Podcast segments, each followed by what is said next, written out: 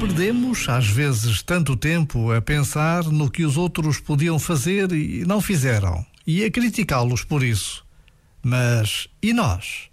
Não seria mais útil, mais produtivo, mais eficaz pensar no que poderíamos fazer por alguém que conhecemos, com quem nos cruzamos ao acaso uma e outra vez? Este momento está disponível em podcast no site e na app.